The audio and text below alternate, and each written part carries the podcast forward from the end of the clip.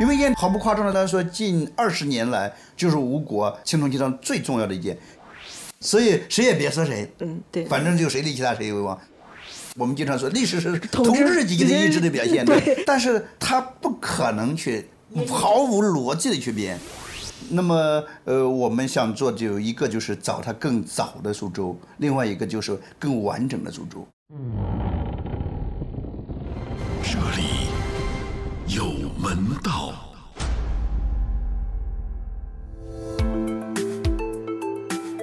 各位好，欢迎来到门道，我是小曹。先跟大家剧透一下，本期内容非常硬核。不过呢，我想先跟大家说几句话。门道呢是一档连接你和大文化遗产的播客，你可以通过苹果播客、小宇宙、荔枝新闻客户端、大蓝鲸 App 还有喜马拉雅等平台收听。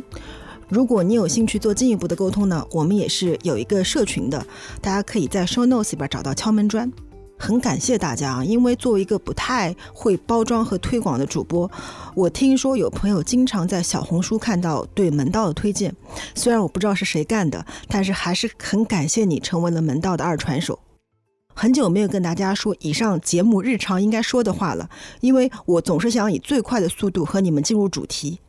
现在你听到的这一期呢，是门道的姑苏行系列。本期的时光探宝人是苏州考古研究所的所长程毅啊。很有意思啊，他和我们第十一期节目的嘉宾陕西考古研究院的院长孙周勇呢是同学，所以在南北呼应之下，我跟陈毅所长呢聊了很多有趣的话题，比如说一把青铜剑上的铭文可以告诉你姑苏最早的意义，阖闾城和亚历山大城竟然有异曲同工之处，还有吴王陵到底找到了没有，虎丘底下到底是不是阖闾墓，很有意思吧？接下来，我将邀请程所长带大家一起探索，可能你和我都很陌生的更早的苏州。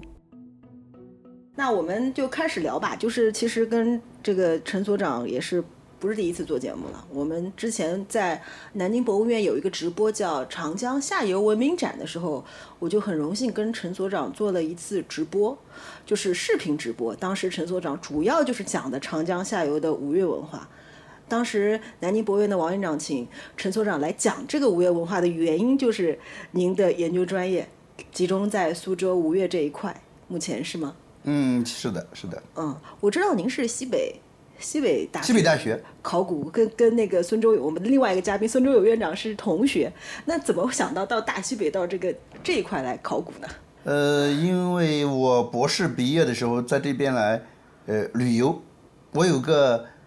哥哥。然后我就是写完毕业论文以后，年前呢有段空闲时间，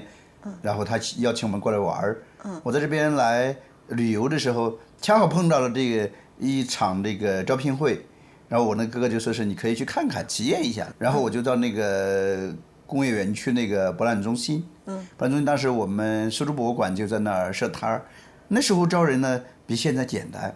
他们就在摆一个摊儿。有一两个人，我记得很清楚，当时是我们吕曼书记，吕曼书记在那招，然后我就跟他聊了一会儿，我也没带什么简历什么的，因为我就是纯粹看热闹。看热闹去啊！对，呃，聊了以后，哎，他说，呃，我感觉你这个专业呢，呃，我们博物馆挺需要的，嗯，你愿意不愿意来？人家当着面问嘛，我想也不能说我不来，因为我那时候在陕师大当老师，嗯，呃，我说可以的，然后我我回去想一想。然后我就回去了，我记得那时候是大年三十回去的，那时候飞机还晚点，哎呀，折腾了半天回去了。回去了过完年以后呢，呃，博物馆就跟我联系了，问我来不来，他们准备呃引进我到苏州来工作。哦，作为引进人才。对，这下我弄得更不好意思了，我说那就来吧，然后就开始办手续，因为我是零七年呃六月六月几呃博士毕业，然后到。零八年元月就办成了。这个苏州呢，这个办事的效率和速度呢非常高。我想当时引进一个人的话，应当会有很多很多手续，但实际上都是在陕西那边一会是户口啊，一会是学校不放人啊等等这些，他们这里面是很快就把手续办好了。所以我来的时候印象很深，就是零八年那年下大雪，最大雪的时候，哦，大雪对，零八年有一场大雪，对那那个时候来的，在南方下大雪，对对对对。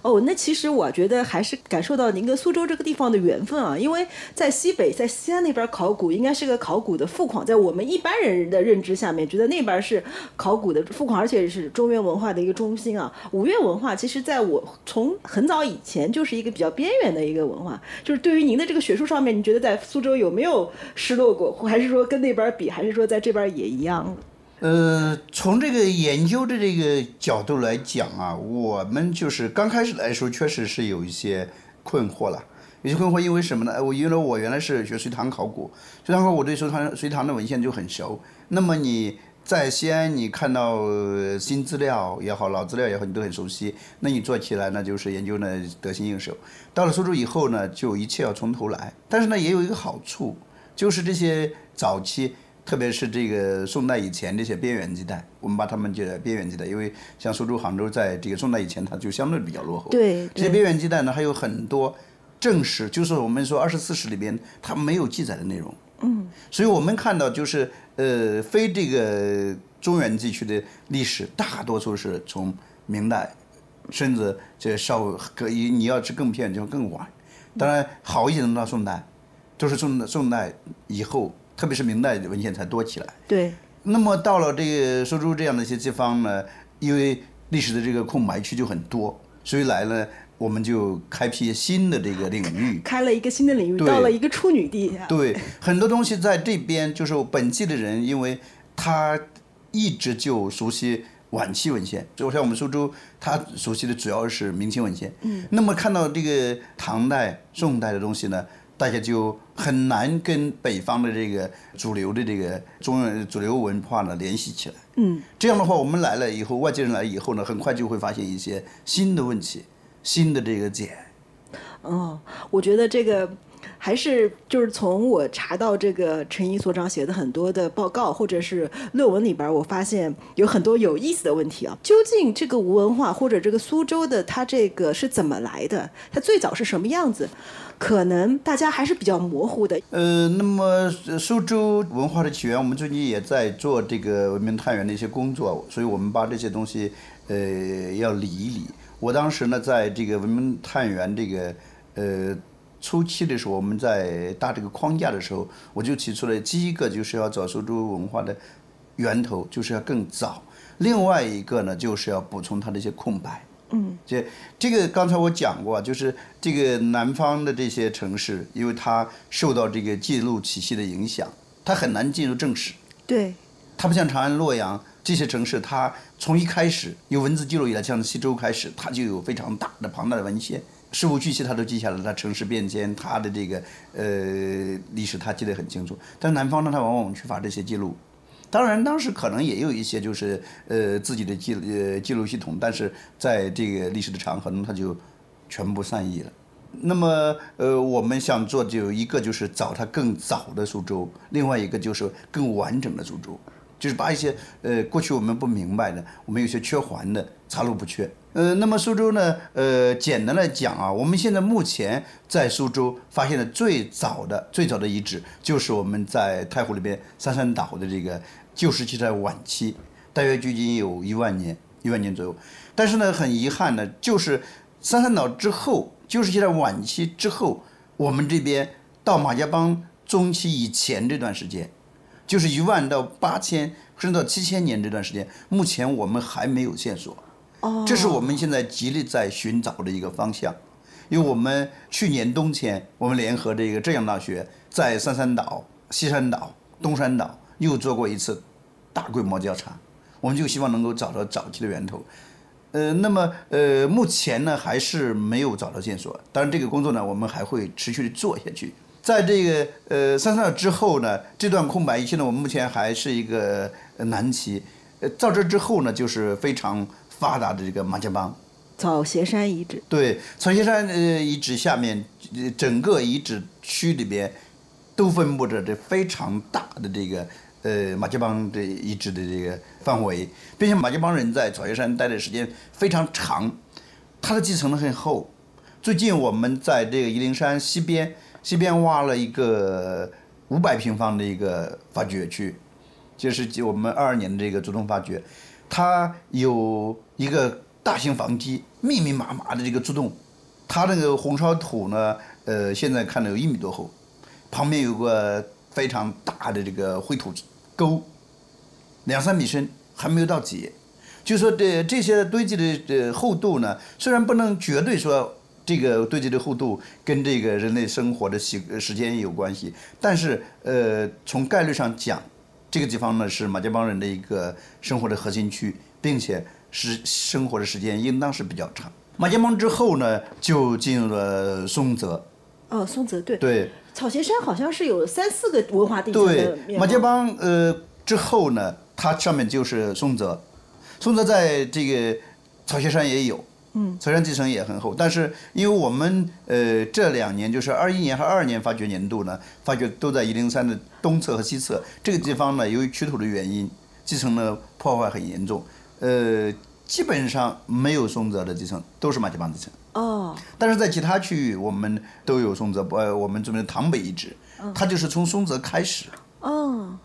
也就是说，其实呃，我们从前面那个断层之后，马家浜，然后到松松泽到良渚、苏州这个，再到后面的吴文化，基本上就是勾吴文化，基本上这一段是连续着的。对，呃，草鞋山重要的就是当年呃一九七三年七二到七三年发掘呃的时候呢，发现了一个就是呃三阶层，我们叫三阶层，呃马家浜、松泽、良渚，它是互相联系的三个这个基层。嗯，就是说呃从马家浜呃开始，一直到良渚，在这个地方呢都有非常发达的这个呃文化，特别是这个当年一九七三年六月，应当是六月二十八号，我记得汪曾国老师告诉我是应当是六月二十八号，发现了这个幺九八号大墓，嗯良渚幺九八号大墓，那里边就出现了玉琮玉璧，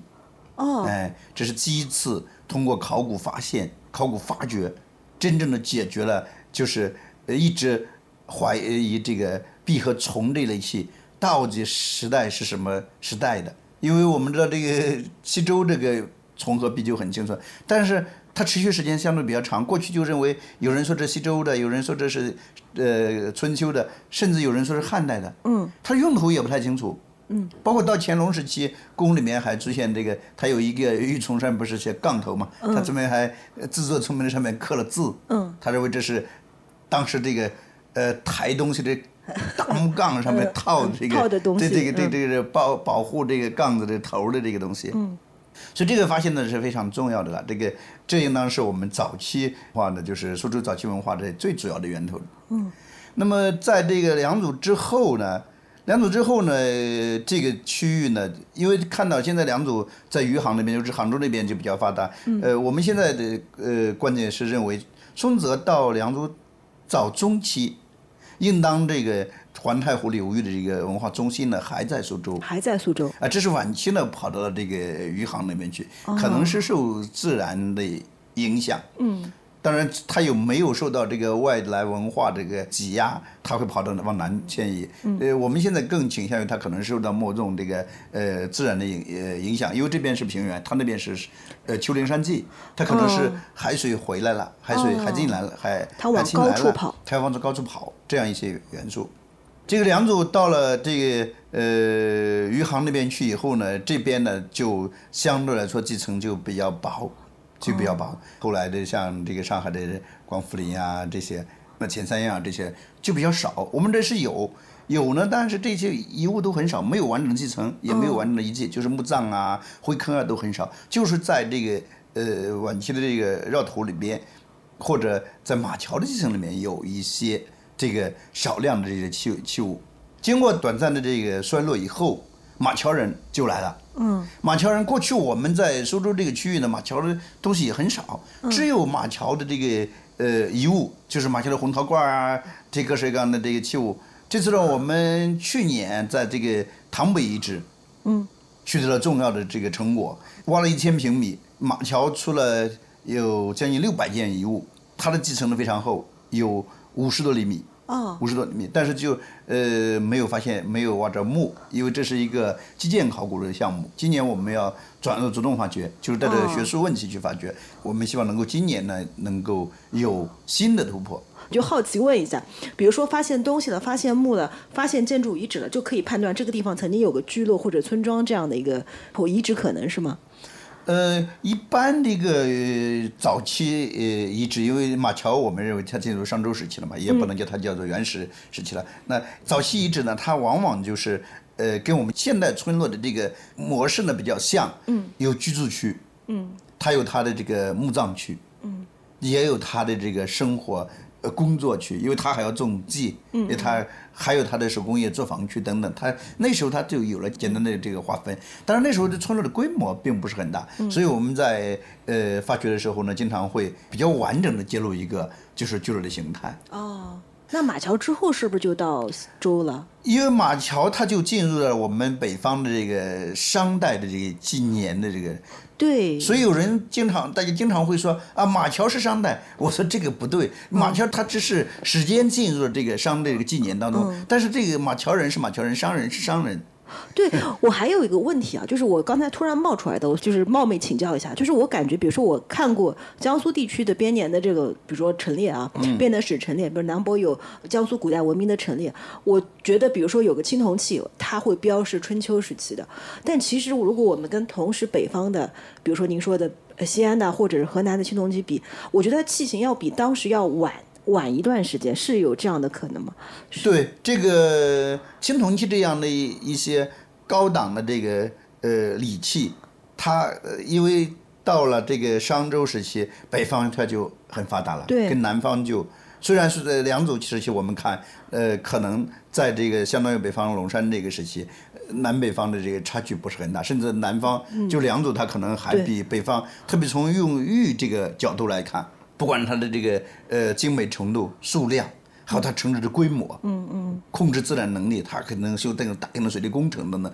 各方面它的似乎都比这个北方要强一些。但是进入商周以后，特别是进入商代以后，我们看到这个殷墟也好，甚至更早的这些呃二里岗这些，它很明显就比南方先进。对我就是我就是发现好像是有一个滞后的这样的感觉，那么这时候呢，就出现了交流，交流之后，南方开始学习北方。这个时候开那你就会有一些滞后性。所以这这个我的老师张伯荣教授和这个我是记胡嘉林呃研究员，他们都讲，那南方铜器有一个滞后性，还有我们又是反祖性，哦就是北方已经不用的器器型，不用的纹饰，在南方比较晚的器型上，它突然出现了。嗯哼，就它就它可能就是得到了某种原型。哦哎，我反正是北方的，我就是认为它是先进的，然后就模仿学习，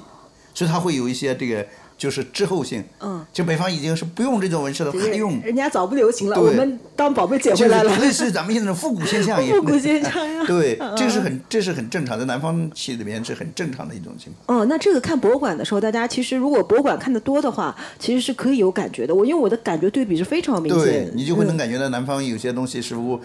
跟北方错了一段，甚至错了好多好几个段儿。对，错了好几个段儿，对，所以它不是北方有流行什么，它就流行什么。嗯呃，这北方已经流已经是曾经，它可能用的是西周晚期的这个呃器型或者纹饰，这都是有可能的。都是有可嗯能。嗯，那接下来是不是就是到了一个我们大家都，因为现在说苏州或者说吴文化的这个起源，都会说到泰伯奔吴，是不是就到了这么这一段儿？马桥之后呢，这边就进入这这个目前呢，我们还没有就是能够确认这段这些以原始青瓷和几何印文陶哦这个为代表这类文化，它到底族俗是什么？哦，因为这个原始青瓷的这个产地也好，它的这个呃传播也好，大家现在南北争论比较大。呃，当然它已经进入了这个西周，啊、这纪年是没有问题。哦，就进入西周纪年，它因为时间很长，时间很长嘛。我们早期很多呃那种酱釉的那种几个连在一块儿的那个一个盘上面好几个小豆一样的东西，我们很多人都认为是这个西周的东西了，西周东西。这时候呢，苏州也有这种这这类器，嗯，这类器呢发现很多原始青瓷、几何印文陶都我们这都有发现，嗯，所以我们现在还是笼统的把它称之为这个先秦。哦，先秦时期，哎嗯，当然我们现在也在努力的希望建立起自己的这个谱系，我们说的谱系就是它的年代学，它的类型学，哪一类器是相当于北方哪个时代。浙江呢，他们做了一个呃相对来说比较齐全的一个排列，这个我们也去参照他们，就是说这类器物的纪年，它肯定是进入了这个西周时期。那苏州呢，讲到苏州的时候，大家都会想啊，苏州是太伯奔吴。嗯啊，在这个泰王的这个儿子这个泰伯和他的弟弟中庸，因为他的另外一个他侄子比较贤惠嘛，要把这个王位要传给他，所以泰王就就相对就是要把王位要传给他孙子。嗯嗯。呃，那么他们两人显然不能不能当王了，因为当了王的话，按照这传子制的话，就轮不到他这个侄子了。嗯。所以他们两人就假装说他们说去采药。入衡山采药，这是实际上讲的入衡山采药，然后就跑了，就不当了。说他跑到什么地方了，就跑了南方来，见了吴，纹身断发，呃，势不可用，是吧？这都是实际上的。这司马迁当时是这么认为的。对对对。但是实际上呢，呃，现在大家对这个说法呢有很多怀疑啊。呃，因为第一是这个地方是不是周人他能跑过来，周能不能控制这个地方？嗯，因为你要跑的话，你你总归是要有一个大本营，有一个据点。嗯嗯。就像我们现在跑，我们跑可能跑到亲戚家或者跑到一个熟人家，你不能随便乱跑，因为那时候呃交通不是像现在那么方便。嗯嗯。是当时呢，就很快就有人说这个泰伯奔吴跑的这个吴，不是我们现在苏州这个吴，是呃西边那个有有一个呃山，就是靠现在靠近那个陇县那边有个山叫吴山，他是跑到那个地方去了。关于吴这个争议，在这个《诗经》啊里边都有这个，就是虞这个呃后来这个虞国的这个虞，胡胡头下面一个吴这个虞，有里面文献就记了虞瑞争执啊这些文这事情说禹就在周原附近，哦就在周就在西安的周原附近，对，所以大家都认为跑不远，他们俩人跑不远，就跑到那儿去了啊。还有人说现在他们跑到这个，他又说入荆蛮，里面文献里面说的，《史记》里面说的他入荆蛮。荆蛮在什么地方呢？我们一说荆啊，荆蛮荆有不现在湖北有荆州嘛？嗯嗯。荆蛮那就是在跑到大概就是湖北那带。嗯嗯嗯。湖北那带呢，然后说荆蛮是因为荆山就是荆山而得名的，就是这个地方有一座山叫荆山，所以这些人呢做的蛮夷的就叫荆蛮。嗯嗯嗯。那么他就跑到这个荆山这个地方，荆山是什么地方呢？大家考证说，在现在这个丹江流域，就现在的这个呃呃贾平凹的那个。那那个地方，他们商洛那边有个江叫丹江，那个地方有个山叫江山，他可能跑这儿去了。啊，也在西安不远的 地地方，对。所以这个事情，因为就是文献上面记载嘛，大家也呃从古代就开始争，争了这么多年也没争清楚，一直到了一九五四年的时候出现了转机，就是这个呃镇江那个丹头烟墩山这个游泽鬼，嗯，游泽鬼出现了，一出来以后，里边出现了这个。啊，很长的一个文献说，这个呃，旦醒吴王的时候呢，看的呃东国图，看了东国这个图，决穿几百呃四百还三百桥，这个我我记不太清楚。然后去了虞侯，虞侯泽那边有个虞侯的虞，像一个老虎一样的，这个是唐兰先生说的，这个字就是虞。哦，对。虞又通吴，所以虞侯泽会出现了以后呢。呃，包括唐兰、唐兰先生，著名的考这个文字学家李学新先生、陈邦福先生，还有我们的这个呃，李学新先生那年二零一五年，我们举办这个冰与礼的时候，嗯，李先生还来呃参会，我还请他来参会，他在会上他还讲，他这个呃以后做鬼呢出来以后呢，就把这个太伯奔五的事情落实了。确实是有一些人从那地方跑到了这个南方。哦，这是在一个轨上，一个青铜器上的一个铭文。对，游子轨。游子轨。游子轨现在藏在呢国家博物馆。哦。它是江苏出土的，但是就调拨给了这个国家博物馆。哦，我明白。所以在这个上面有通过一个字，通过对对这个金石铭文的这个考证来推断泰伯奔吴，他是跑到有一批人会不知道是不是他，反正跑到这儿来了。跑到这儿来，对。但是呢，这个事情呢就比较复杂的是什么呢？现在呢，我们又觉得，因为这里面有几个字呢，因为它又叫了一小块儿。嗯嗯。它它是修起来的，有叫了一小块，这个呃，这是第一个，就是它文句呢不是那么完整。嗯嗯嗯。另外一个呢，就是呃，大家说这个东国，但醒东国头就是看东方的这个这个地图，嗯，穿多少桥？他有人说这个经文里面就是在铭文里面东国，东国不是指这个地方，哦，东国是指山东这一带。哦，哎，他是不是跑山东去了？这烟气由某种原因跑到南方来了。嗯因为这个呃，仪征那边还出过伯轨，嗯哎，他也是一个伯祖恩，他呢也是西周非常风格非常明显的，就是你这嘛，就跟这个镇江隔江相望的嘛。嗯他也出过，所以大家就是说，这个可能是有一些人就把这些东西从北方带过来了。就是东西过来，但是不不一定是就是在这儿产的，对，，对，嗯，那么这个呃，就是太伯到底背嗯背没被误，这就是一个大问题了。又是个悬案了，又是个悬案。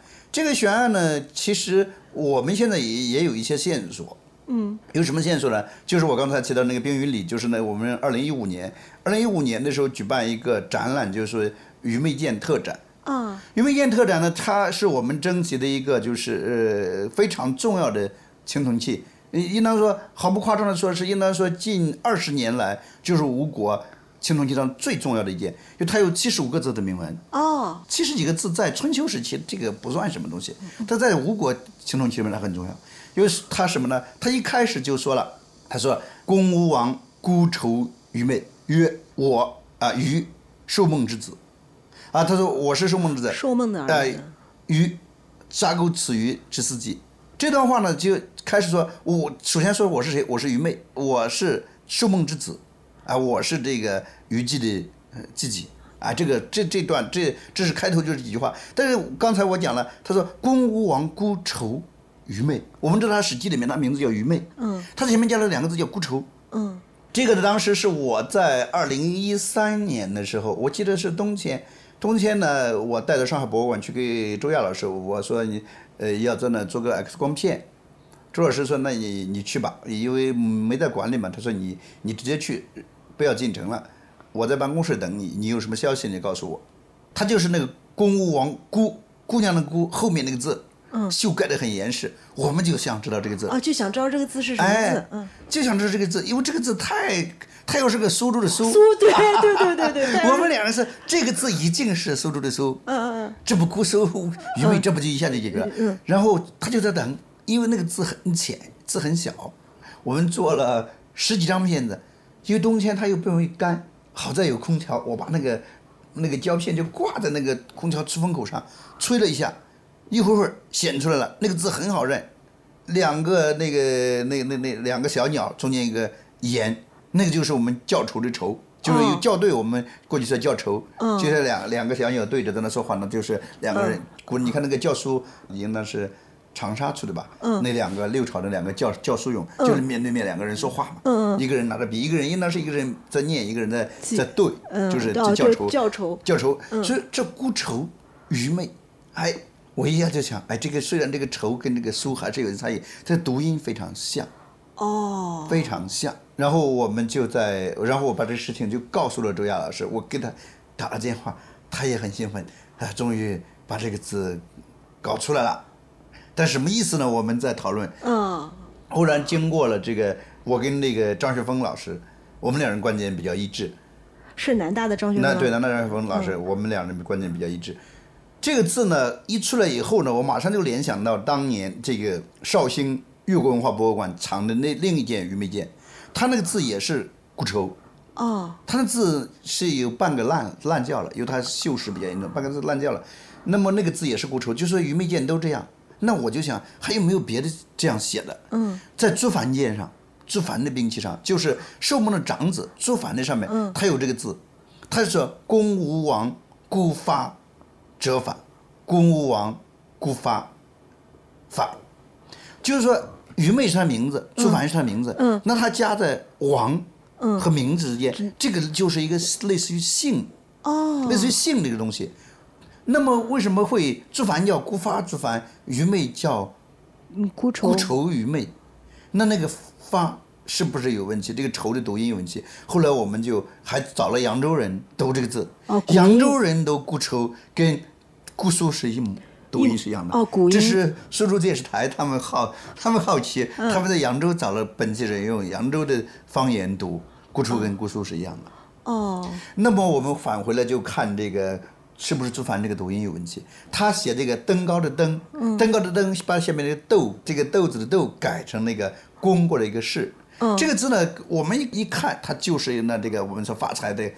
发。嗯，但是另外一种写法呢，它是弓不变，嗯，旁边写个没有的没，这个这个不要三点水儿。哦，这个字你看几下面个有嘛？嗯，这个字呢有它有两个读音，嗯，就是这个因为我们看认为它是一个声旁声符了，嗯，就是它有时候加了这个呃木，它读树，树，嗯，啊竖，它是个兵器，对，它是个兵器，有时候加了三点水它都没有的没，嗯，啊，它另外一个读音它还都再说你知道它还都波波它是一个象声字，那么我们就说这个字可能另一个读音是苏，苏，哎苏，那么姑苏就好了，联系起来了。因为这个读音呢，我们看到这个吴国人也好，越国人那个名字稀奇古怪的，啊，什么折返啦，这个虞姬了，虞姬的名字叫扎钩词鱼，愚昧的叫孤愁无佩，啊，对，愚昧，还有他像呢后来几位这个，包括后来吴王光也好，是吧？阖闾也好，就是阖闾对哎，王僚。夫差，夫差，夫差你都不知道他啥意思。对这个这个人如果我们简单的理解，夫差，差就是差，啊，对不对？嗯？这个人很差，嗯怎么会不起这样名字呢？对对对。所以他这个意思已经不是他的这个汉字的字面的意思，他只是只是用我们北方的汉字音。来注音哦啊，记录的这个吴国的语音，所以这个两个字的读音一样，根据不同的时期、不同的选择，他可以写不同的字。所以啊，我明白了，就是他其实没有自己的文字体系，这个文字是从北方过来的，所以他是拿这个字来标古的古代的吴国的音，吴国的音，所以就可以有同音，但是字不同。对，同时你如果是对这个吴国青铜器比较熟悉的人，就是研究这个人，你就看公吴，他是吴国的国名，对吧？对，他这个公，他又写工人的工，又会写进攻的攻。嗯，从我们北方人来说，一个国家的名字怎么能这么乱写呢？嗯你改来改去的，嗯，对吧？你你写国名，你少一个少一个点儿，少一个笔画都不行，你就错字了的。嗯嗯他竟然一个部首都没了。嗯嗯他特别是他这个五，嗯，他不是写我们现在口签五，他写最多的写就是五下面一个口，啊加个反文旁还有一个虎头，虎字头下面一个鱼，嗯，哦，他有些有加加个呃手旁，有些没有。嗯对它有简写有有简写有繁写。对总的来说，吴国的国名它是不固定的，哦，不固定的为什么是出现这种原因呢？就是因为它只需要这个音，它不需要你那个字，你这你不要去按照这个意思去理解。所以它这个也是我我突然发现，第一次听到，我非常的惊讶。这所以它就会出现吴国王名。我们排了很多顺序，我们排了很多这个组合，嗯，它找不出来规律来，哦，找不出规律来。北大总参就说这个排列没有太大意义，但是呃，我们现在看来还是大概就是越来越好写，哦，越来越好写。越来越简单一些。嗯，哎，也就是说渐渐渐的就开始这样的话我们就搞明白了，姑苏原来是吴国王，王是类似于之姓姓的这种嗯这种概念。嗯那么呃顺着这个思路去找，还有没有叫这个姑苏的地方，对吧？呃，姑苏城，那就为什么这个文献说，呃，越国人打进来如焚其姑苏，就是把姑苏烧掉了。嗯，那显然姑苏是个地名，是个地名。姑苏又是姓又是地名，哦，以姓氏为地名，这个在中对中国是是是经常经常常见的吧？常见的。郑国他的首都对吧？他一国名，他后来姓就姓郑了，对吧？对对对哎，那么我们顺着这个去去找，这是张老师也也找了，对张敏，嗯南博的张敏老师也找了一些，找了一个最最像的姑苏，嗯，南京的胡苏，哦，胡跟胡姑，你看。呃胡苏胡和姑的这个音也很像，呃这个声旁，我们叫做声符，都是鼓。都是鼓。嗯。啊，你个胡对啊对啊，怎么这个胡姑，它这这它都是，还有像那个那那那个安徽的这个巢湖里面孤巢。哦，孤桥巢，哎，它所以它是跟呃巢湖那边它有一些地名，还有呃张明老师还说故城啊，他说故城也是这样，就是南京的故城，湖对的故城。它的故城也这样，所以这样一排以后，哎，发现确实有一条就是跟姑苏有关的这个地名，从安徽那边连到这边来了。也就是说，可能是吴吴国他这个姓姑苏的这个王侯他们的控制的领域，对他迁徙，他他就是从我们现在初步认为他可能是从安徽巢湖一带，慢慢的经过了这个就是马鞍山，然后经过了现在的丽丽水、溧阳这个县，到了宜兴，然后到太湖，到到这边，哦这条线上他都有他跟他有关的这几名。哦，明白了明白了，所以他呃，那么的这又回到我们原来的问题，既然他在迁徙当中，他太伯到底有没有奔吴？我们说这个可能呃，既有历史的真实，也有历史的这个演绎，可能是确实他们接受了北方的先进文化的影响，因为在春秋时期，假冒这个北方人很多，哦，假冒这日本人就说五霸皆蛮夷。这个宫崎市镜，这个著名的宫汉学家宫崎市镜说五霸都是蛮夷。我就后来在一一次这个讲座中就说了，哎，你假冒了，为什么人家不戳穿你呢？嗯嗯嗯，因为你也是假冒的，哦，因为戳穿我没有意义。因为春秋是谁力气大谁为王，对。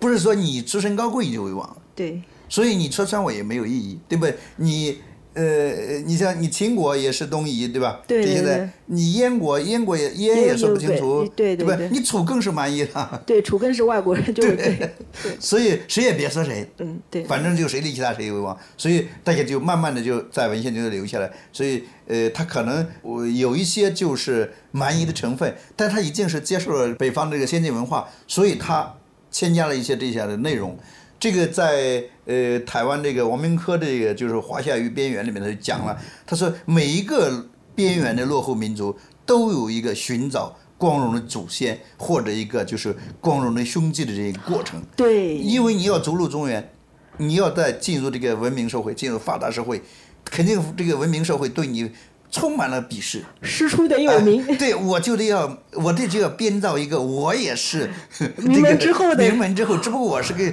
失落了这个 失落了这个这个边缘地带，我现在要回归这个中央。大家最熟悉的就是刘备，就是我是对舟山靖王之后，孝景帝之玄孙，对 对他一样，他要找一个他的这个正统。所以我们终于找着了这个就是泰伯奔奔吴吴传说的这个创作的这个动机。啊就是吴国要北上争霸，你你是一个这个蛮夷小邦，你去跟人争霸，一去以后，你并且当时应当说他说的语言也是。也是跟中原不不一样的不一样的，对。并且你是纹身断发，你身上画满了这个各样的稀奇古怪的，对。人家都是这个梳发的，你现在头发剪得很短，很怪异，哎，他就就就打扮成把自己也要找一个光荣的祖先，哦，一下找到西周的初年，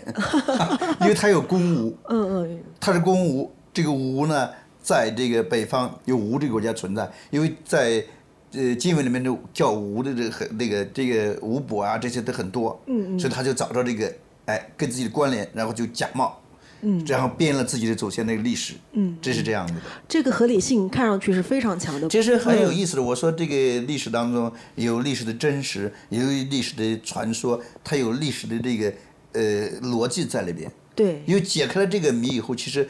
太不奔不奔吴并不重要，对重要在于他知道了北方有先进文化，他要去学习，他要去模仿它，对他去吸收它，这才是关键。对，这就是考古学家的眼光。比如说，我们如果只看文字的历史，我们的历史爱好者或者是研究历史的人，他可能就会啊。得以一个结论来来来来诉说这段历史，但是考古学家他其实是找到了当时的那个样貌，就整个这个历史时代的样貌走向和规律，啊其实是我们早期，我也可以说是我们中华民族融合的一个一个最早期融合的一个模样。对，包括乐，乐对一定要说它是大禹之后，对吧？对对 他的语言，你像他留下了这个越人歌啊、维嘉令啊，这嗯你根本就听不懂他在说啥。好不容易有人当时给他有一个小注释，哎，知道他在说，不然你嗯他他用汉字写的，你不知道说的什么意思。对对对，啊，这个是很有意思的。刚才这个，我觉得这一段太精彩了。我我因为我们看，包括刚才像陈所说的，这在苏州这个前面先秦这段历史里边有断层的，然后呢有很多空白要去把它填补起来。所以我觉得，就是您底下要做的工作还是非常非常的重的、重要的。就是如果能有发现的运气好，就像您说，如果运气好能有发现的话，这真的是可以让我们这个把这一块历史的拼图给拼上去。对这个历史这个东西呢，呃，很多人都对历史有一些误区，就认为历史都是人统治，我们经常说历史是统治阶级的意志的表现，对就统胜利者书写的对，胜利者书写的，但是他不可能去毫无逻辑的去编。啊，你也不可能湮灭对证据。对你，你你在这个，就是我们说，在这个错误的这个呃里边，它也有一些合理的成分在里边。嗯，就是你编造过东西，它也有历史的真实在里面。这样，你通过一些我们通过一些逻辑的推理，并且参照一些周边的这些国家，或者甚至呃一些民族学的成分来一些一些这个原理来分析的话，还是能找到一些这个当时历史的一些蛛丝马迹的。对对对，这个很有意思。那其实我们那个刚才呃陈所长已经跟我们讲了这个姑苏是怎么来的啊，但是我们现在一说到姑苏，我们就会想到吴，因为就像呃我们。一一说到西安，就想到这个周秦汉唐，就是唐这样一样。到了苏州，就一定会想到吴国，想到吴文化。那想说到吴，就大家最熟悉的就两个人，一个是阖闾，一个是夫差。那这个里边有一个重要的考古发现，就是我前不久刚刚读到，就是关于阖闾城。就阖闾城到底在哪儿？因为阖闾的得力助手伍子胥他开始筑城，这个是我们大家都知道，但这个城到底住在哪儿，有很多种说法，是吗？嗯，对，呃，这件事情呢，就是阖闾筑城这个事情，我把这个原原本本的事情，呃，先讲一下，呃给我们捋清楚呃，理要首先要理清楚，首先是我们刚才讲寿梦。最我我一直说这个寿梦是吴国最伟伟大的国王，因为他有四个儿子，长子朱凡，次子于祭，第三子是这个于昧，第四子就是我们著名的季札。嗯，季札。因为季札呢说很贤惠，寿梦死的时候呢想把王位传给季札，但是季札呢他不接受，不接受，很快寿梦就死了。寿梦死的时候还是把他这个愿望就讲给了他的几个儿子。那么这几个兄弟就商量，就说我们兄终弟及，就是哥哥死了不能传给儿子，要传给老季。这样的话，传传传就传一二三四嘛，就传给他了。那么就呃朱凡继位，朱凡继位呢很快很勇敢，跟这个巢湖一带的人这个打仗，被这个巢湖的人呃叫一个叫牛城的人就狙杀了。狙杀以后，接着是虞姬，虞姬也是很勇猛，也战死了。到了这个虞昧，虞昧他只在位了四年，四年之后他就去世了，他就死了。他应当也是一次跟呃越越国或者跟楚国打仗的时候就就死了。死了以后，这下就问起来了，要把王位传给这个季札，季札不干。到底是季札不干呢，还是虞昧有了私心，就把王位传给了叫王僚。传给王僚以后，呃，王僚是他的儿子，这王僚到底是谁，现在也说不清也。说不清。对，啊，总之是传给了王僚，引起了这个公子光，就是阖闾阖闾的阖闾的严重不满。嗯，应当从这个想象来说，应当是公子光是呃很有这个传位的这个合法性。他到底是虞姬的儿子还是还是朱凡的儿子，我们现在不得而知。但他肯定是寿梦的孙子。对，呃，那么呃，这时候就他就很不满，但但是在文献上，通过文献的梳理看来，他跟这个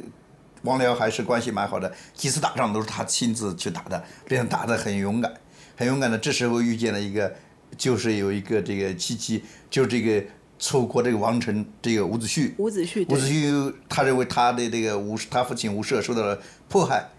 然后他就逃了，跑，他跑到了这个吴国，跑到吴国呢，被公子光看中了，然后就收纳为这个谋士，然后这个就开始他们两人就密谋这个 篡位了，故事就开始了。对，终于在这个王僚的应当是王僚有十二年吧，王僚十二年的时候，有一次这个他就公子光就邀请这个王僚到他家去喝酒，然后这个王僚的母亲就说你不要去。这个是很危险的。这个公子光这个人感觉到他一直有时候阴谋，但是这个应当是王僚应呢也是很自信的。他穿着这个几层铠甲，然后带他的卫队，他想嘛也不会有什么问题。然后在地下室，就在库室里面，我就感觉到他们好奇怪，为什么在地下室里面喝酒？应当是难道是冬天嘛？太冷。然后在库室里面喝酒，然后这个公子光就假装脚疾，就是脚呢有问题了，就在后面去，哎，我去把我的脚收拾收拾，我脚疼，躲起来，躲起来，然后这个专诸，听说他喜欢吃这个制鱼就是是烤鱼，烤鱼，嗯，然后专职把这鱼给它端上来，就用鱼鱼肠剑鱼肠剑把它把这个王乐就杀了。王乐杀了以后，这个公子光就继位。公子光继位以后呢，开始最第一件大事就是相图做城，相图做城，然后在这个伍子胥的主持下，就修建了这个呃吴国这个呃都城，姑苏城，当时应该叫姑苏。叫姑苏，不叫阖闾城。不叫阖闾城，叫姑苏。你看到了后来这个，他们不是到了夫差时期，这越国打进要分歧姑苏，他并没有说分歧这个阖阖闾城因为没有一个人会，一他阖闾是他的王的名字，嗯自己的名字，不可能他说我这个城就叫阖闾城，这都是后来人给他起的哦。明白哎，就像呃亚历山大城一样，对对吧？他当时肯定不亚历山大城的。这是当时呃姑苏城怎么建的，就是这么建成的的。缘起，缘起。但关键在哪儿还不，知道关。键是在哪儿？首先，相口做城不可能原来在在原来那个城上建了，嗯对，那就那是扩建了，嗯嗯不需要再看看啊合适不合适啦，因为城都有了嘛，那就是扩建了，嗯，对吧？所以它应当不是原来那个城，择址新建，对，择址新建，那那么就是这这是第一个，第二个就是伍子胥他那么大一个城，他怎么去设计它，怎么去构建它？一个城它可不是一个小房子，你一般人就想一想就弄了，因为一个城市它是很复杂的，是城市是目前我们见到最复杂的人类建筑，对，对，最复杂的，所以它已经有它的模本，它的蓝本。哦，这是我们现在就是研究这个一些成果了。那么这样看来的话，伍子胥他只能最最最可能的，你看他是从印度跑出来的，啊，对对，引他只能去抄，只能去抄这个楚国都成超。楚国的城，对，因为一他当时也没有，当时也不会有什么地图册呀，也不是什么建筑，他也不是规划系毕业的对 也没有规划这个规划呃这个图纸，他只能哎，我看到这个，他因为要讨好这个王王这公子光嘛，我对阖闾嘛，对对对，哎，你看我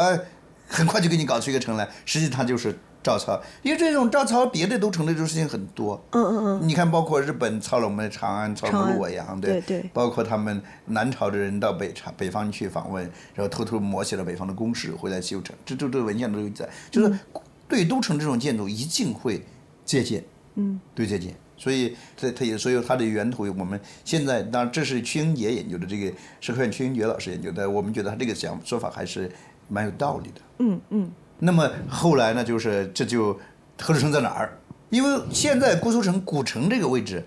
我们一直在文献上一直记载，嗯，就是能找的文献都说在这儿，就是我们现在所在的姑苏的古城，姑苏城。嗯，但是呢，到了比较晚的时候，这个地方志里面就出现了各式各样的阖闾城啊，无锡啊，这个有一个阖闾城，它在这个呃基本那个小呃小的地方志里面都有呃阖闾城记载。还有，其实，在那个昆山也有一个阖闾城，我那论文里面也讲到，就叫做元山山元山松城的附近有也有河流城，也有个还说阖闾城南武城啊，嗯那个也是一个阖闾城。嗯那么呃，后来呢，我们在木渎这边又呃发现一个城址，它是春秋时期的一个完城址。当时呃师大的结论里面就呃说是具有都邑性质的一个对，春秋城址是十大考古发现里对面，对对，是这么讲的。呃，那么他们那个城也是一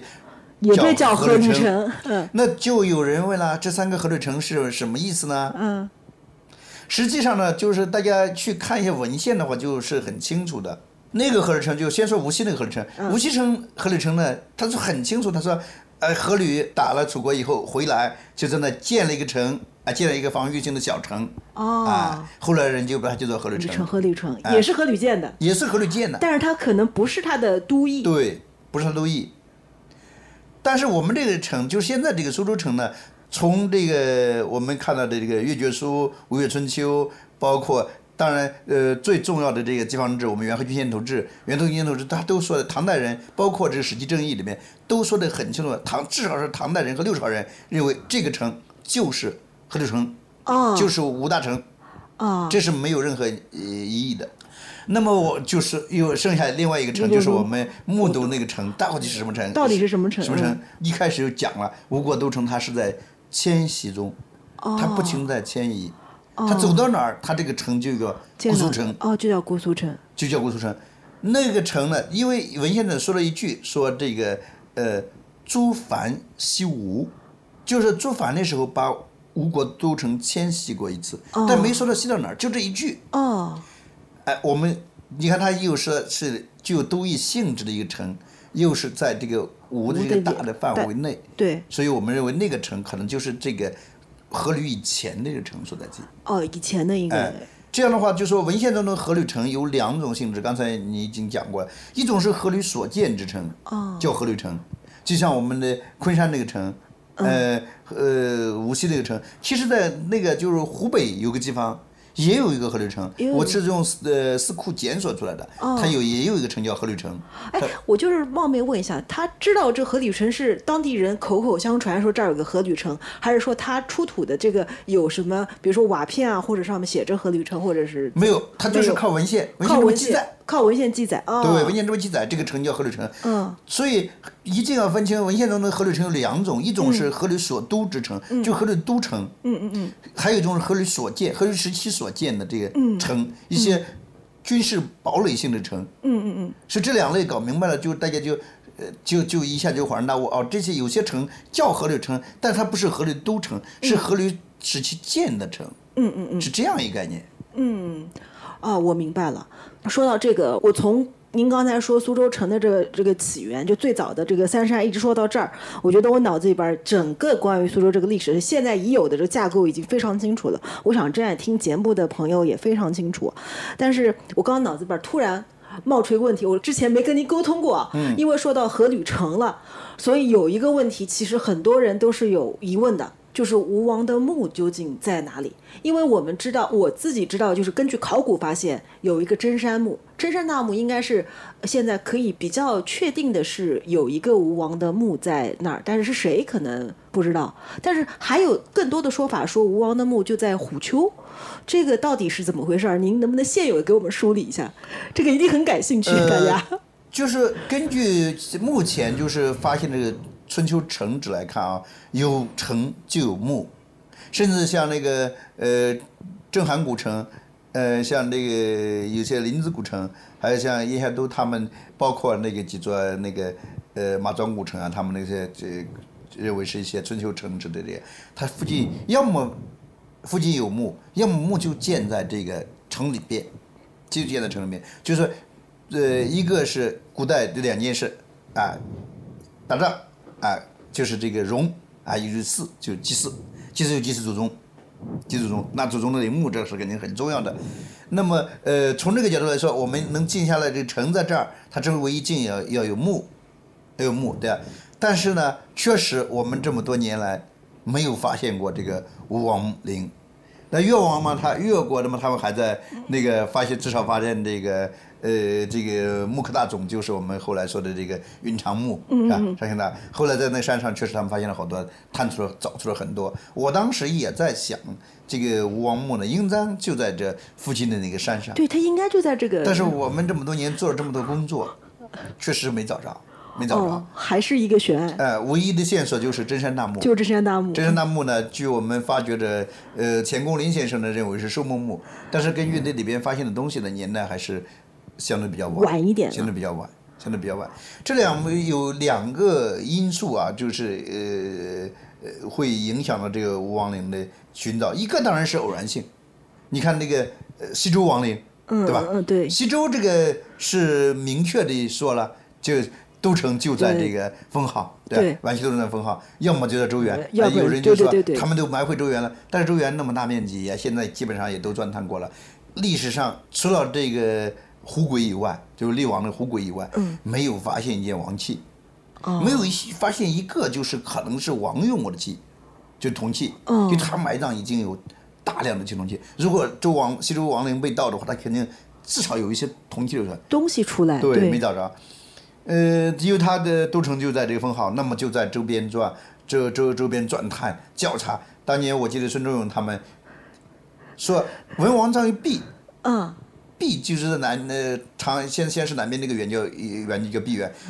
在那些园上大规模的人排成一排一排的找找都没找着。地毯式的找呀，这是地毯式没找着，没找着，所以他们现在把扫西周亡灵作为一个重大的课题来讲。还这也是个未解之谜。对我们也是把扫吴亡灵作为一个重大课题来找，我们隔一段时间就要把这个西山西部山区这个翻一遍，地图翻一遍，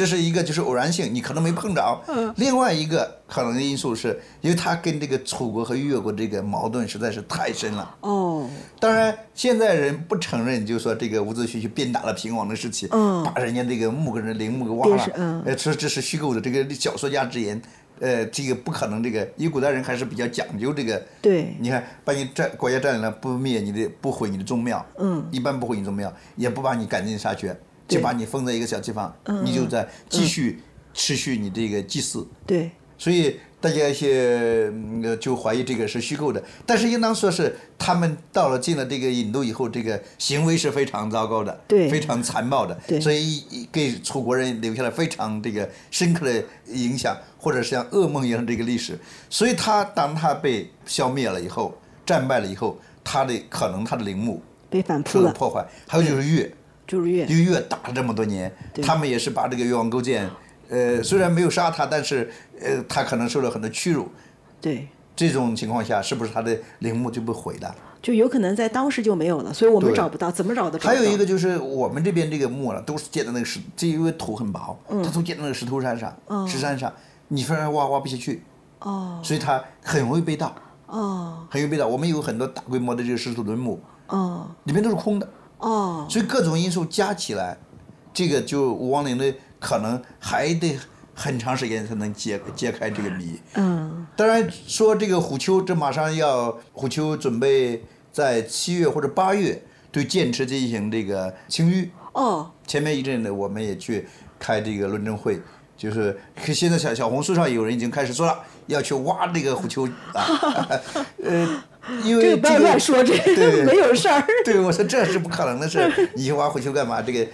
但是就说明大家对这件事非常感兴趣啊，嗯，感兴趣。那天他们也问了，央视也问了，到底要不要去挖？嗯，我说首先这个下面没有墓，嗯，这个是知道的。这是应当是很清楚的。哦虎丘是这个阖闾墓，这是怎么来的呢？嗯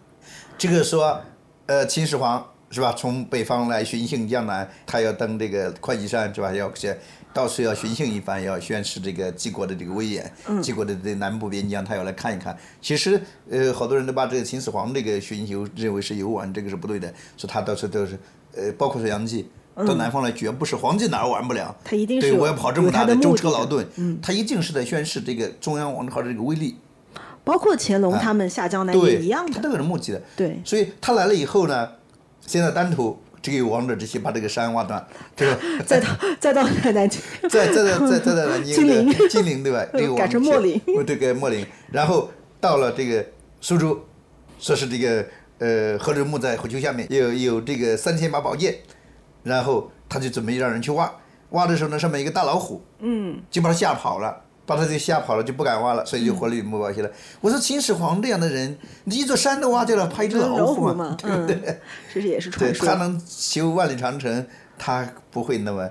呃，即使有，当时肯定秦始皇肯定挖了，但是跟他肯定没挖着，不然的话，他也不会说一个老虎把他吓跑了。对对肯定是清呃，可能历史的真实可能是有人传说那里面有三千把宝剑，他可能一挖下啥都没挖着，嗯然后他就说，就说有个老虎，我就不挖了吧，给自己找个台阶下了。嗯呃，为什么说这个里边不是阖闾墓呢？因为这是我我那看了那个零八年的这个青玉的这个照片儿，我那天我在现场去看了，它实际上是一个大石缝，哦三角形的一个石缝。石缝子呢，原来是水是往外淌的，哦后来在那个就是现在有虎丘建池那几个字那儿垒了一个石墙，把水蓄起来，形成一个池。它里边很窄，里面很窄，曾经有人进去过，进去过最窄的时候只能同一个人通过。另外，这个虎丘山呢又叫海涌山，哦从海里面涌出的一个山，哦它是一个花岗岩，非常硬，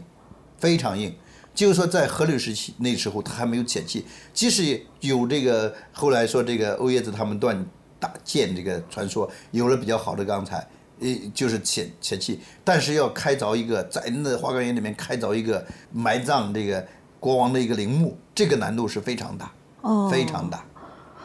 因为我们呃是您刚才是通过就是呃您的这个考古的判断来来判断，我们没有做过呃扫描，就是这个叫测绘嘛，就是它可以透过来测绘来看一看下面有没有东西，这种没有做过。他们这曾进去的人，里边有一几块大石块，嗯这是人工形成大石块，嗯把那个房子垒起来了。啊，垒起来了，呃，他们就，我问他们你们到底进去过没有？他说没有人进去过。哦据说唐寅和这个谁王敖还是谁，嗯进去过，还留下了摩崖石刻。哦所以我们这次呢，如果进去了，我就跟他们说，我们先要把这个唐寅得找到，唐寅那个写那几个字找着。嗯他如果说当时里面啥都没有，那说明代人就看了。嗯，对对对，或者说他有他有可能说，哎，我在那看到什么东西了，这是一个。另外一个，我们还是我看，呃希望能够在好奇心嘛，做一些工作，看能不能那个那个是那几个大石块后面，那个石墙后面到底是什么东西？到底是什么东西？哎因为它是明显是人工的。对，明显是人工的，哦它方方正正的几块钱几块方石头。哦，这个还是很吸引我们的。您刚刚说是七八月份，那九月份的时候，我问你啊。对，他因为央视呃全网直播，哦，全网直播，对，哎对对对，我们也会就是盯着您找这个 找这个最后的答案关于这个吴国的历史，这个大家好奇心还是蛮强的。非常强，对，非常强。而且说到虎丘啊，也是这个地方，也是我觉得周边的故事有很多啊。我先不说虎丘塔，因为虎丘塔那个晚了。我们说虎丘在二零一六年左右发现过一个，在虎丘路墓那个附近发现了一个三国大墓。关于这个墓的这个情况，好像还有很多争议，所以我想请您跟我们介绍一下。呃，这个虎丘路大墓啊，也是这几年我们呃苏州考古的一个非常非常重要的发现。呃，一共是发现了五座墓，五座墓，其中一号墓、二号墓和五号墓是这个三国墓。嗯。三国墓，所以，我们现在呃判定它是孙武家族墓。嗯，孙吴家就孙权家的，孙对孙权家族墓，嗯，呃，在这个墓一是最大的，墓一是呃前后这个双室墓砖券的双室墓，有带了两个耳室，带了两个耳室，那规模很大，呃，有石门、哦，石塔，哎、还有陪葬的像这个青瓷，嗯，大青瓷罐儿，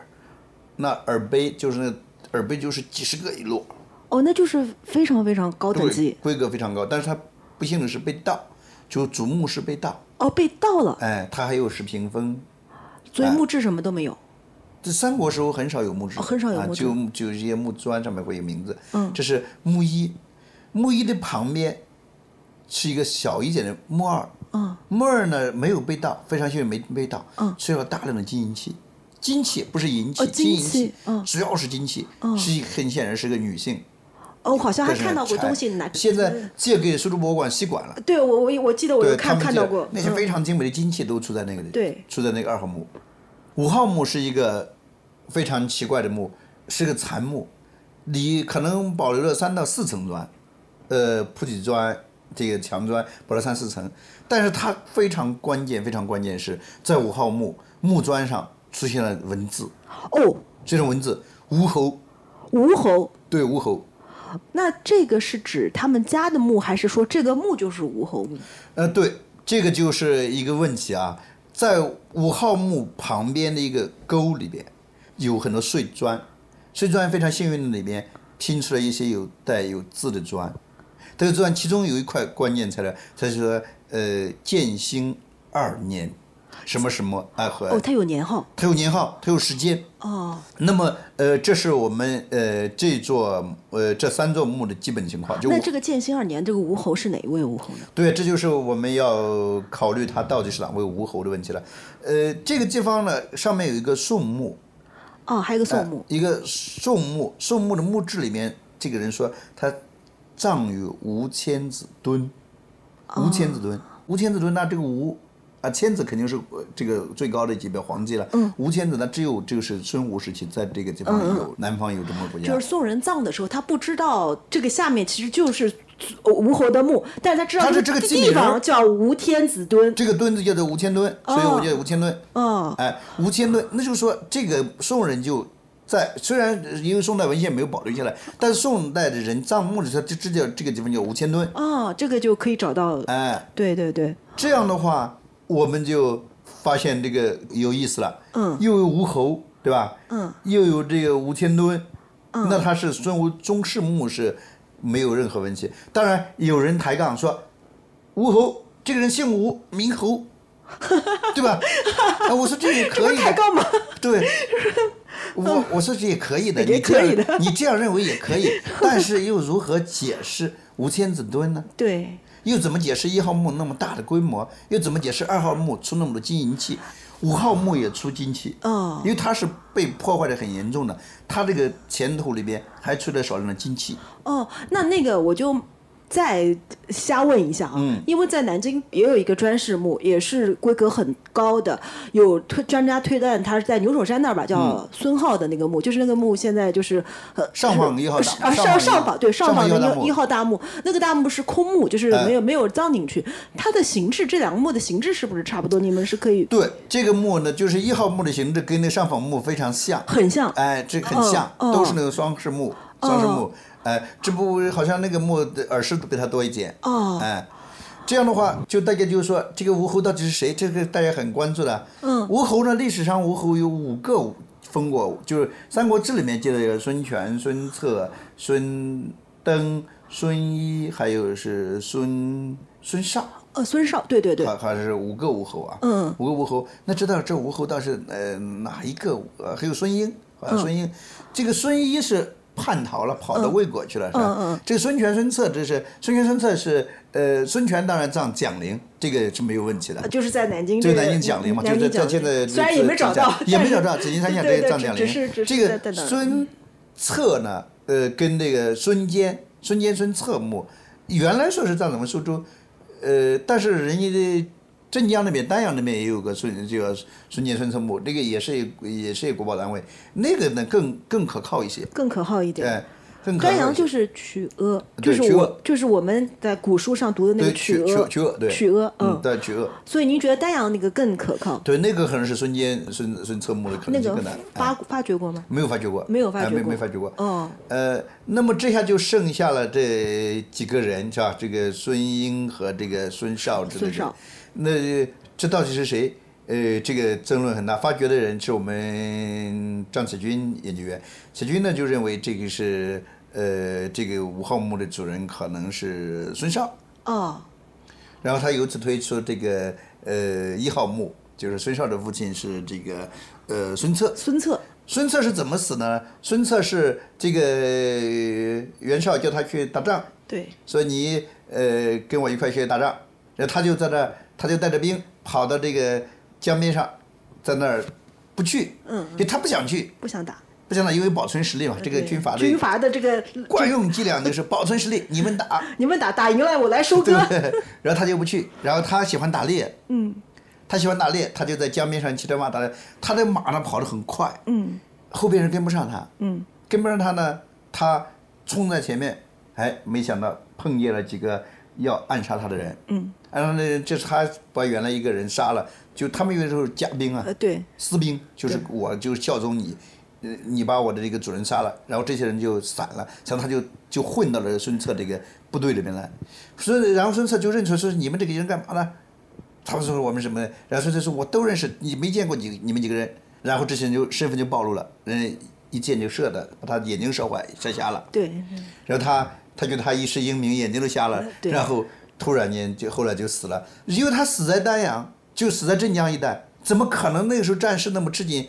并且这个时候根据《三国志》推测，推测这个地方还不是他的这个哦，就是啊、管辖范围，也就是说，他没有道理把没有道理葬把葬葬在这儿，他可能就就地解决。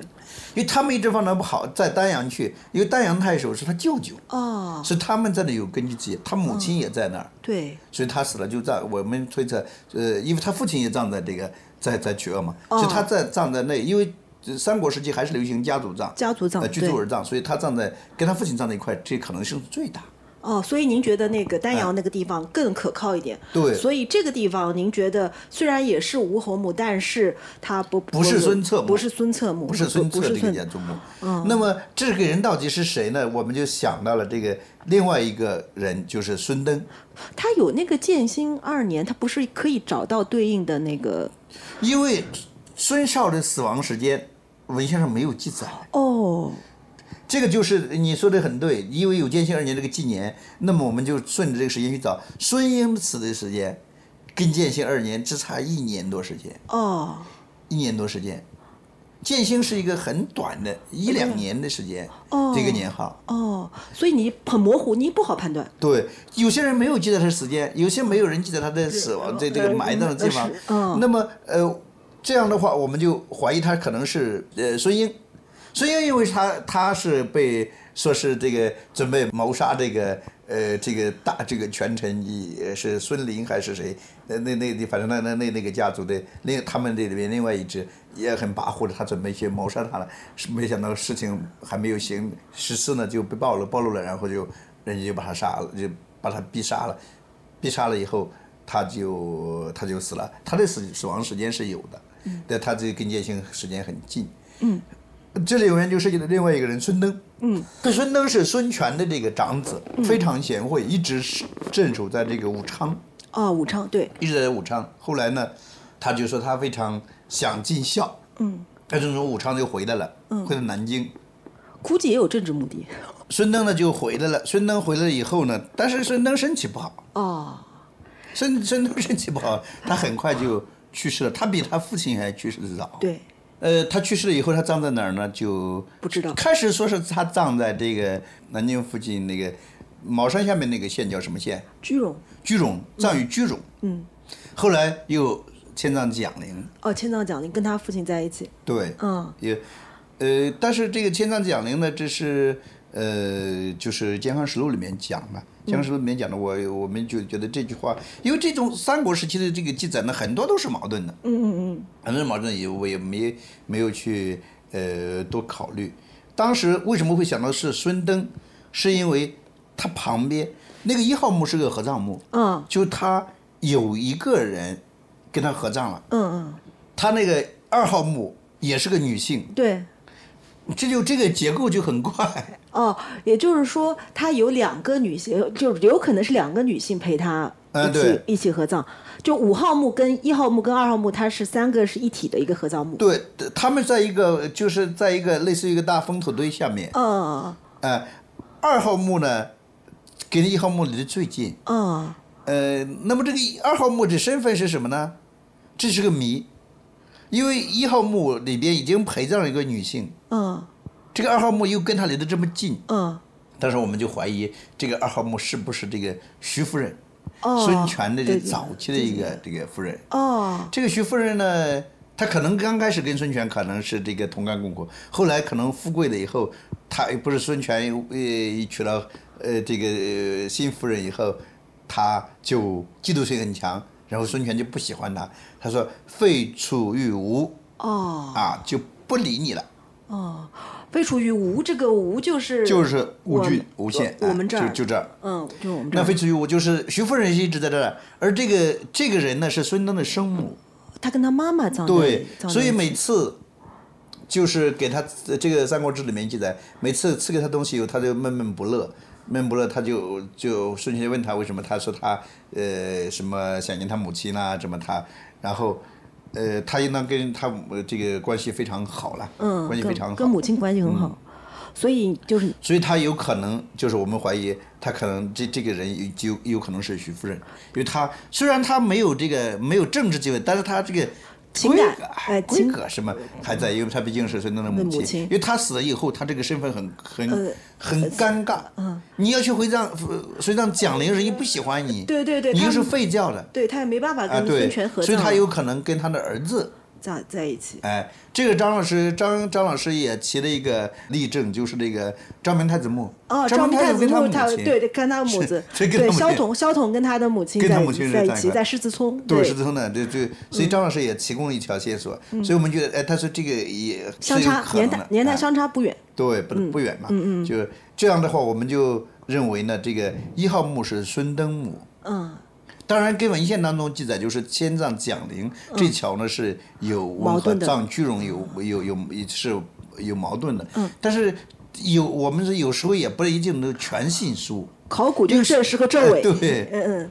对对对，那吴侯呢，就是孙登的儿子孙婴，就是孙婴。哦，孙婴所以这边是他的孙登的一号墓是孙登的。呃，孙登孙孙敦本人，哎二号墓是他的母亲徐夫人，五号墓是他的哎儿子孙英。孙英。哦，我理清楚了。因因为孙英这个身份也挺特殊，他还当过皇帝呢。呃，对他有，所以他的那个墓里有吴侯这个。对他当这个字后来就他他可能准备让他当皇帝，后来就他就信奉了这个吴侯这个称称号。所以就有这个字就可对，有以对，就但是他的墓又是被感觉是有意识毁掉的，那个那个砖好多都是砸碎的。哦，那也就就是因为他可能这个呃墓可能做了以后，做好以后就准备葬他的时候，他可能是一个事情发了以后，这个权臣控制这个当时朝这这个他们朝朝廷的这个，可能就把他墓给他毁了。哦，当然，这个这个毁墓这个说法，我一直不太不太提这个事情，因为这个毁墓呢没有证据，哦，一他有可能是被盗的，哦，也得当然他那个把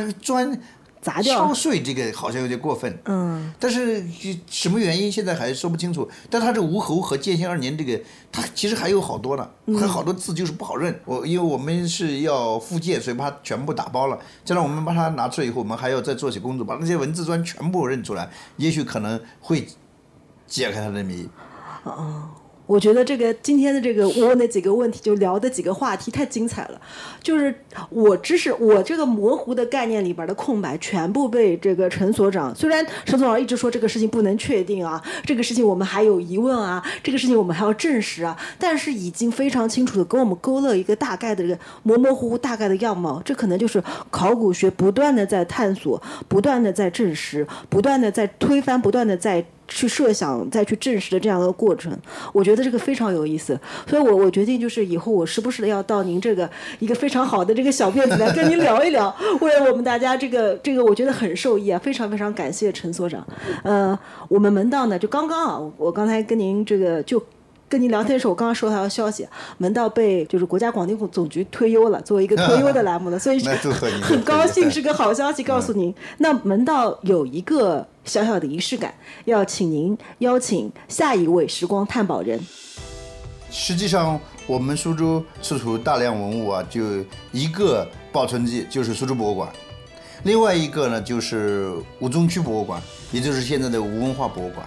因为吴中区当时的这个势力范围就是原来的老吴县，它是城外全属于这个吴中区吴县馆，所以大量的文物呢都保存在这个这两个博物馆。嗯，当然，苏州博物馆已经采访过了哈。对如果大家要再了解吴文化呢，呃，最好去文化博物馆参观一下，去了解一下更多的这个文物。呃，也可以请我们陈登禄馆长作为这个下一期这个嘉宾来给我们讲解哈。好，谢谢谢谢谢谢陈所长，哇，今天真的是太精彩了。